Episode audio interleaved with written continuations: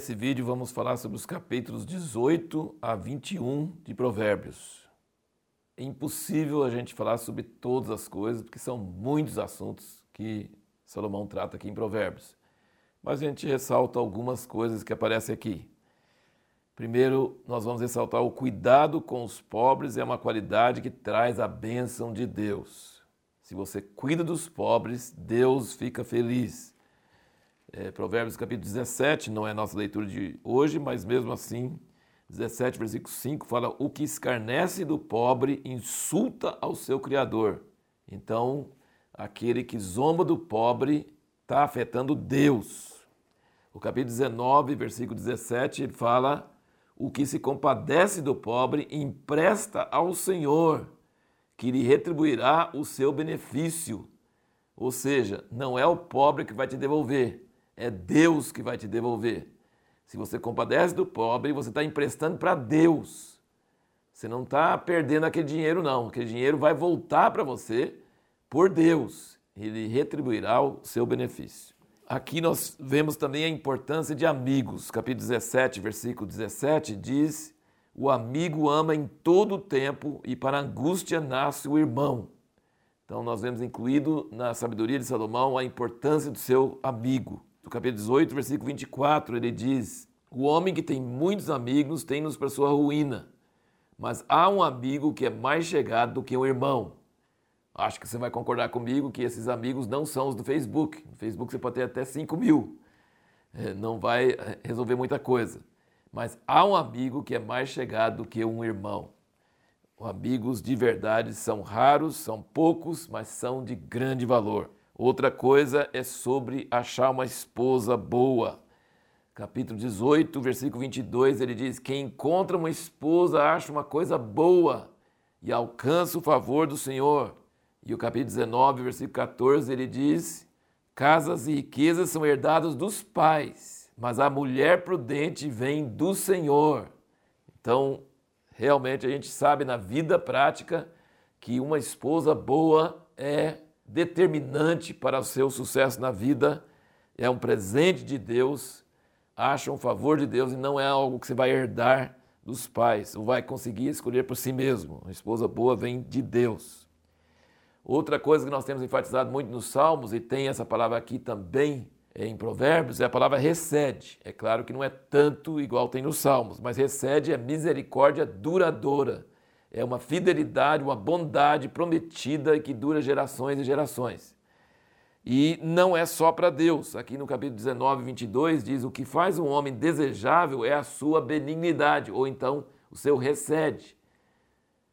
Então aqui está dizendo que não é só Deus que tem que ter o recede, mas é nós também. O homem precisa ter o recede e é o que torna ele desejável, é se ele tem essa misericórdia duradoura, uma fidelidade uma bondade que não para, que não é só do momento. É uma coisa muito preciosa. E como Davi fez com o filho de Jonatas, depois Jonatas tinha morrido e ele é, tratou bem o filho de Jonatas por causa do recede, por causa da aliança, por causa da, do compromisso de usar de misericórdia. E o capítulo 20, versículo 28, diz: A benignidade, que recede, e a verdade guardam o rei, e com a benignidade recede, sustém ele o seu trono, ou seja, o governo e o governador e qualquer pessoa em, em posição de autoridade precisa ter recede, precisa ter bondade duradoura. Duas vezes no mesmo versículo, 28 do capítulo 20. Capítulo 21, versículo 3 diz: Fazer justiça e julgar com retidão é mais aceitável ao Senhor do que oferecer de sacrifício.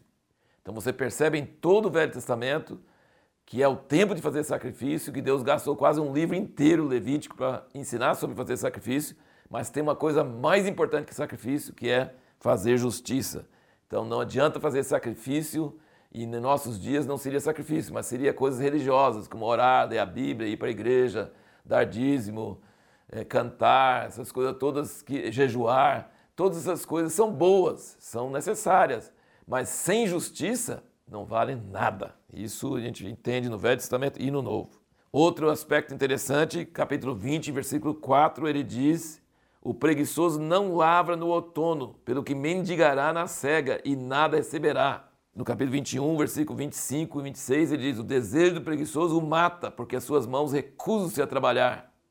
Todo dia o ímpio cobiça, mas o justo dá e não retém. Então, preguiça, uma, uma das regras de Salomão é que preguiça mata e o preguiçoso fica desejando coisas, mas nunca tem, porque ele não trabalha e não tem como ter. O último ponto que nós queremos chamar a atenção, em resposta à pergunta que nós fizemos no último vídeo, é qual o papel de Deus na sabedoria de Salomão? Isso chamou muito minha atenção, porque nós comumente não achamos que Deus tem muita coisa a ver com sabedoria. Uma pessoa pode ter um pós-doutorado, ter um diploma, ser super respeitado, ter um prêmio Nobel e ser um ateu, nem crer em Deus. Mas segundo é, Salomão, você não pode ser sábio se você não tem temor de Deus. O temor de Deus é o princípio da sabedoria e não é só temor de Deus. Quer dizer, você não tem que só crer que Deus existe, mas você tem que ter temor dele. Ele diz aqui tanta coisa sobre Deus. Por exemplo, eu vou só citar algumas coisas sem citar as passagens necessariamente. É que Deus vê e ouve tudo. Você, temor de Deus significa que você sabe que Ele está vendo tudo. A outra coisa, vingança é dele. Você não deve se vingar. Deus é que vinga. Deus controla a mente do rei. Então não adianta você querer favor do governador, do presidente, você tem que pedir a Deus, porque Deus é que controla o rei para fazer coisas que ele nem às vezes está pensando em fazer. Por exemplo, eu estava lendo outro dia, na, na, lá nas Nações Unidas, quando aprovaram a existência da nação de Israel, a Rússia foi determinante, foi muito importante. E a Rússia é contra Israel antes e depois. Mas por algum motivo, naqueles dias, Rússia estava a favor da nação de Israel. Então significa um exemplo de Deus muda o coração dos reis, muda o coração dos, dos governadores, das autoridades, e você nem entende por que, que fez isso. Deus determina o resultado de nossos planos.